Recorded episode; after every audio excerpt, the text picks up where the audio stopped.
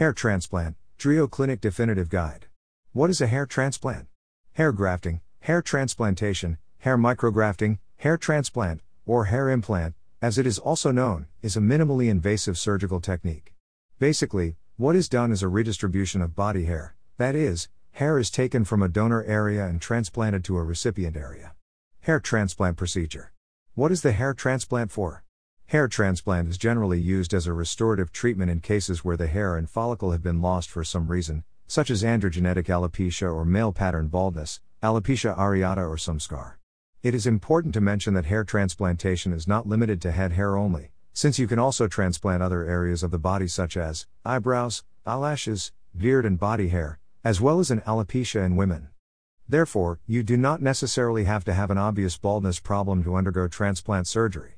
What is the cost of a hair transplant? Each treatment has its price, which also depends on the area to be covered. So the prices that we will see below may vary according to the particular case and, of course, the clinic.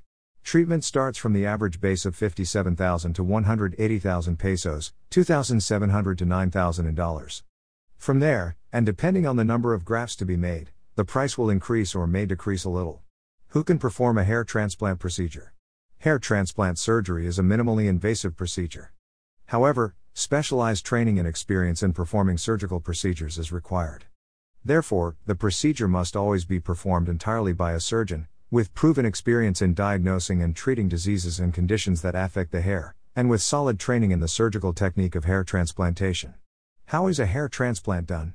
From the patient's point of view, the hair graft procedure is relatively simple. It is an outpatient procedure, therefore, no hospitalization is required.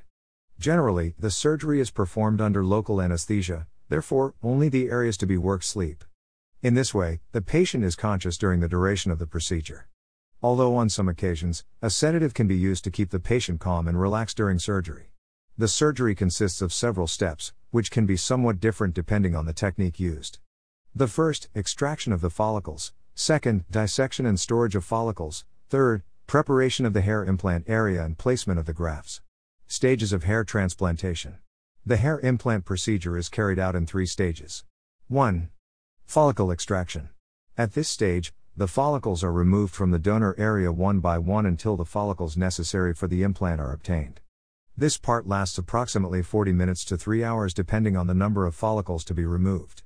Once the extraction is completed, the next stage of the procedure is passed. 2. Preparation and design of the implant area.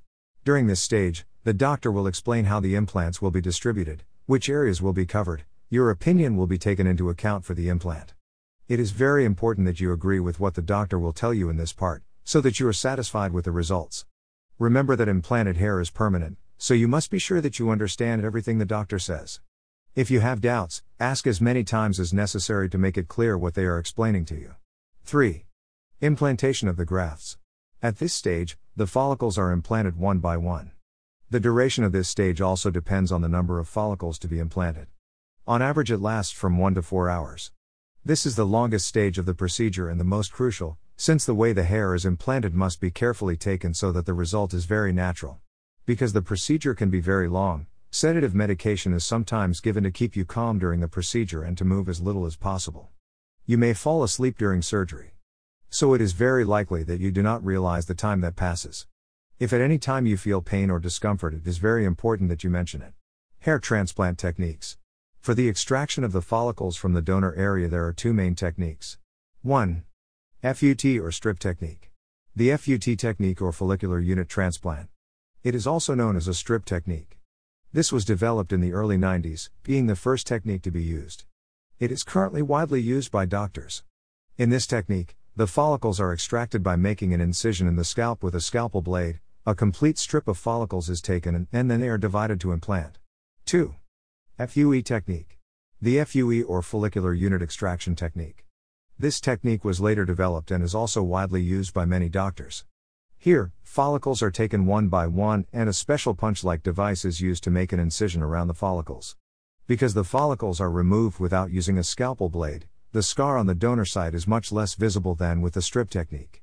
In this case, only slight brushing can be seen by completely shaving the scalp. After the extraction of the follicles, they will be implanted one by one using a special device.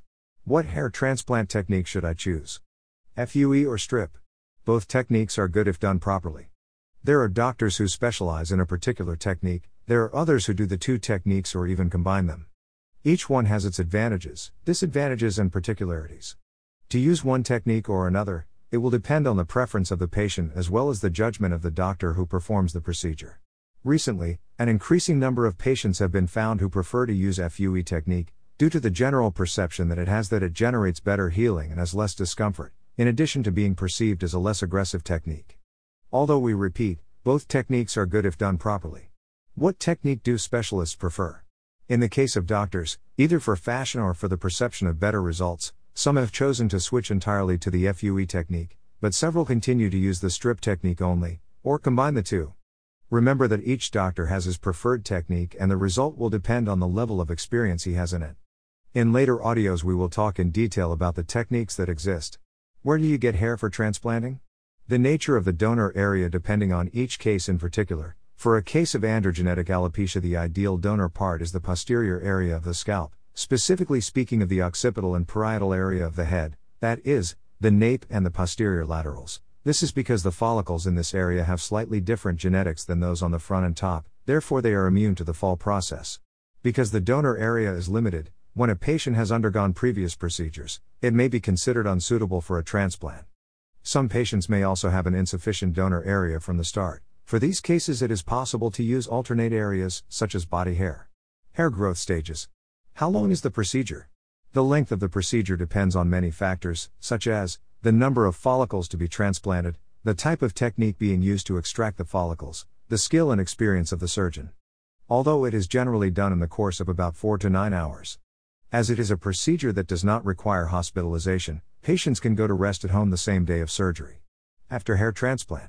Once the hair grafting procedure is finished, you are likely to feel a little dizzy or sleepy, due to the medications that were administered to you. Immediately after the procedure, you will come out with a special bandage in the extraction area. The implantation area will be crusted, and you may look very swollen, so don't panic. You will not feel pain after the procedure, although you can feel itching or a strange sensation in the worked areas, such as numbness, or as if you had something on your head. Those sensations will gradually subside over time. After the procedure, your doctor will explain in detail all the care you will need to take to ensure that your result is as expected. It is important that you pay attention to this information. Because you may be dizzy or sleepy after the procedure, it is highly recommended that a family member or friend be with you so they listen to the doctor's explanation and can later support you with care. What care is needed after the procedure? Although it is a minimally invasive procedure, there are a number of aftercare procedures. After surgery, it takes about 5 to 7 days for the grafted follicles to fully fix to their new area.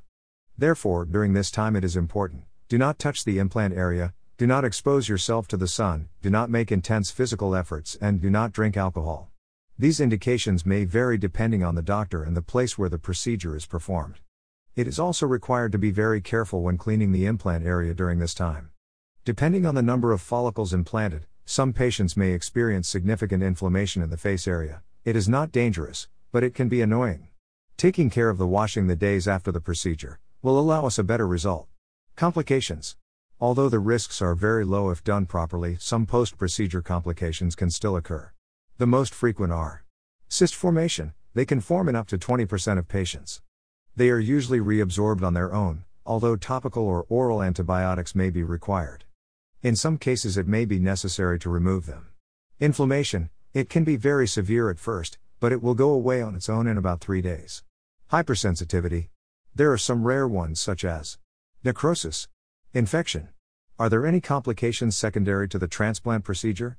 Due to the nature of the procedure, the chance of complications occurring is relatively low, therefore, it is a very safe and effective surgery if patients follow the doctor's recommendations by the book. However, like any medical procedure, complications can occur. The most important are of two types for the hair implant. Those of the donor area, which can be infections, visible scars, necrosis, neuralgia, and arteriovenous fistulas. Those in the recipient area can be necrosis, cyst formation, folliculitis, and unnatural appearance of the transplant.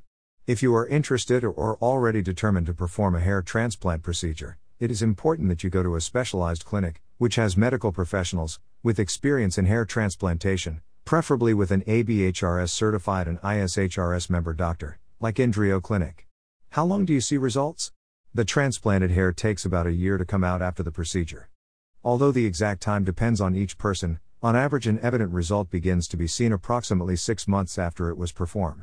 When the transplanted hair is taken from the proper donor area, the result is permanent. I mean, this hair is not going to fall out.